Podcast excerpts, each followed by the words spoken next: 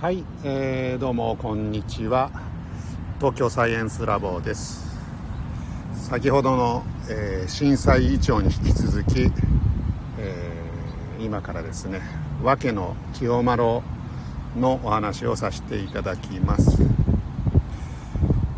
まあ、この震災イチョウと和家の清丸同じ公園の中にありまして、えー、この写真で分かるかどうかわからないんですけど、えー、この清丸像の向こう側に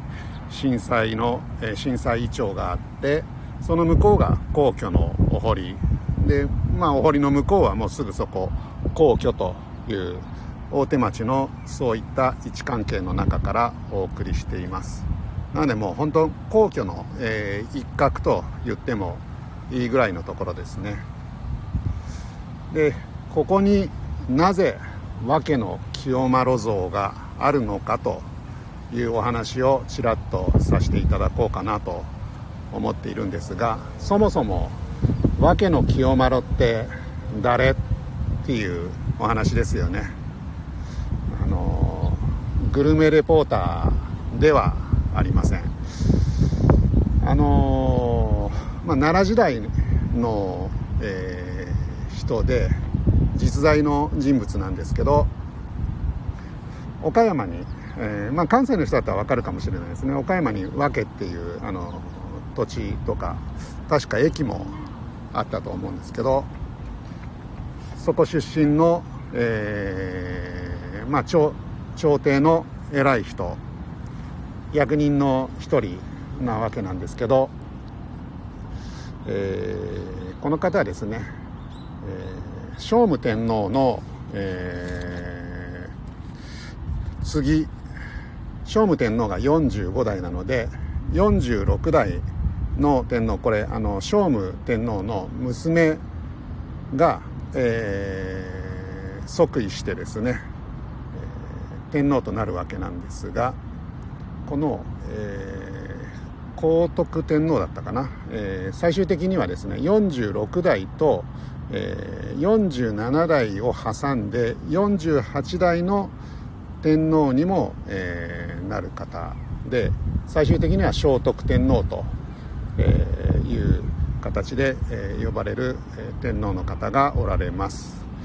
この女性はですね、え、今までの歴史の中では唯一女性でありながら皇太子と、え、なった人物でございます。まああの女性の天皇っていうのはこれまでまあ例外的にではあるんですが何人か、えー、いたんですけど実際に皇太子になられた、えー、人っていうのはこの、えー、聖武天皇の娘ただ一人なわけですね、まあ、もちろんこの先あのー、女性が、えー、天皇になったり、まあ、皇太子となる、えー、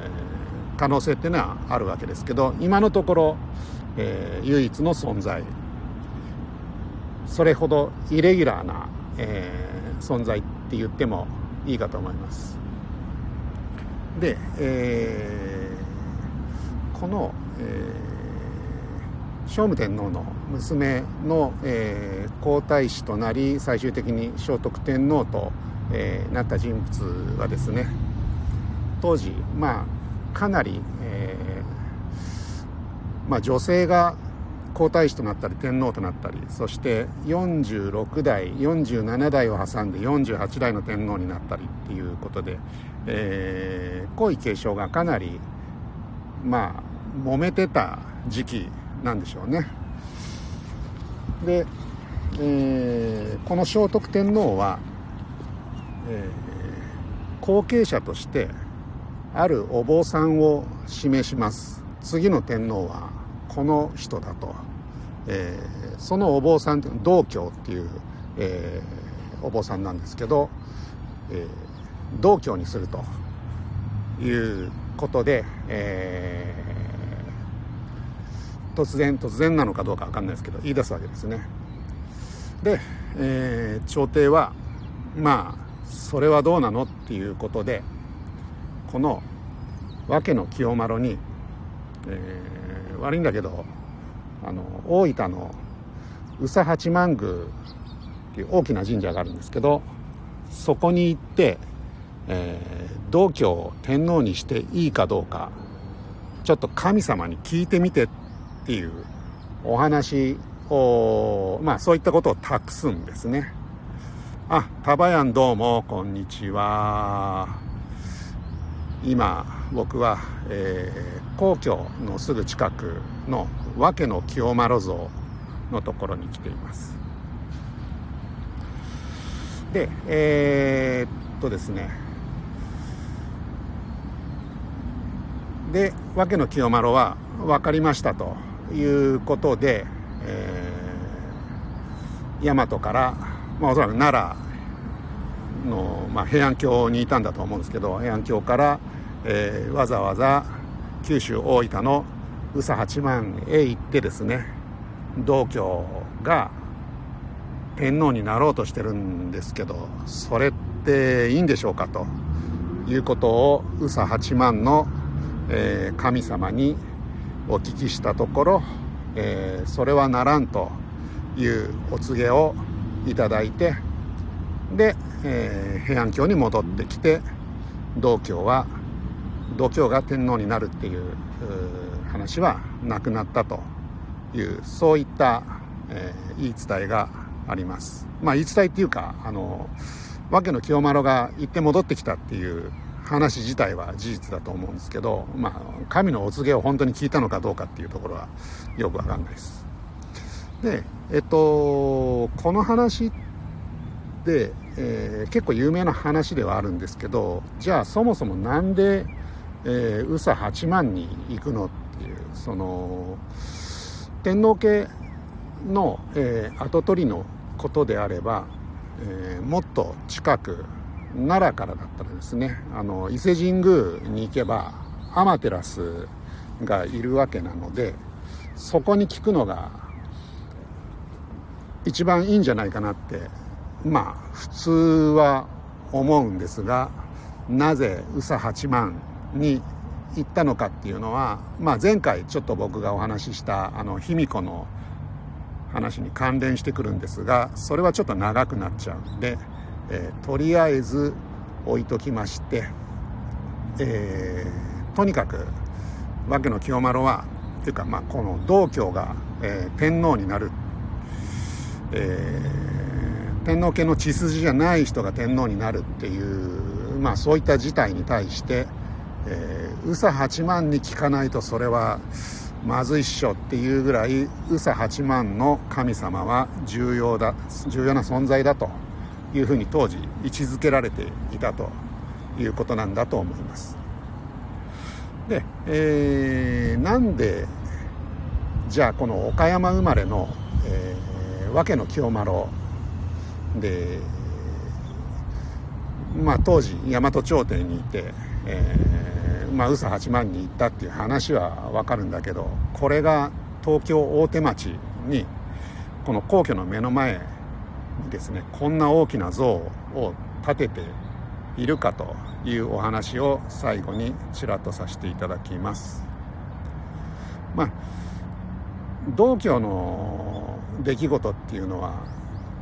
あのまあ天皇家とか皇室この万世一系の、えー、原則から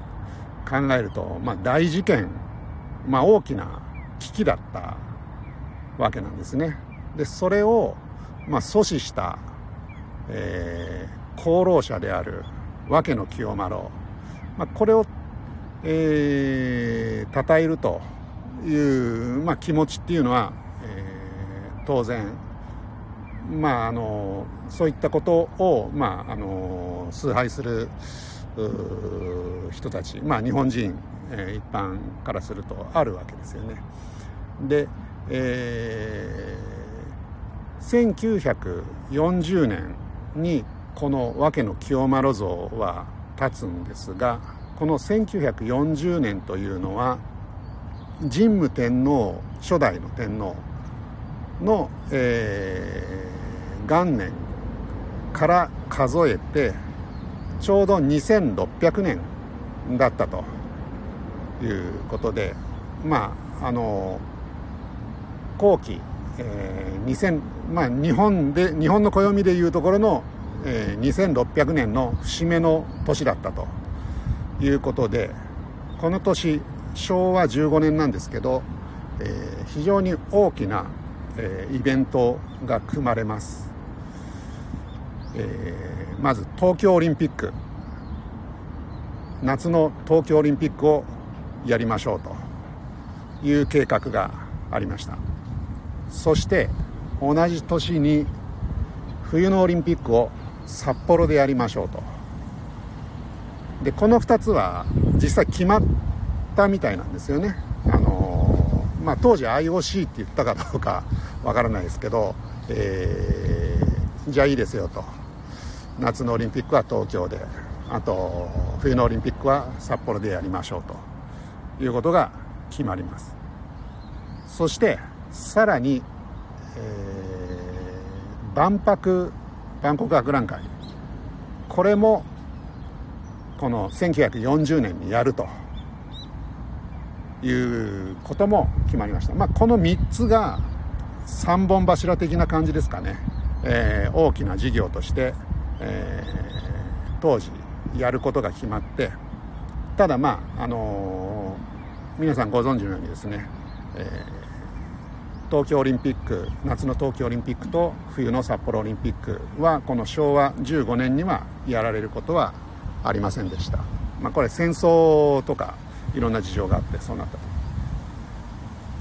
えっ、と万博をやったのかどうかは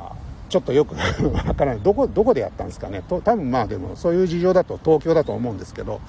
ただ東京で、えー、万博やったんだよっていう話は聞いたことがないのでこれもなんだかんだ、えー、やってないんじゃないかなという気がしますが、えー、まあでもそういった大きな事業に、え、並んでこの訳の清丸像を大手町に建てると いうことがですね、えー、わざわざこの、えー、大事業の一環として行われるぐらい、えー、訳の清丸の功績っていうのは大事にされてるんだなということが伺い知れると思います。これガウディ・ジョーンズっていうふうに銘打ちましたけど、え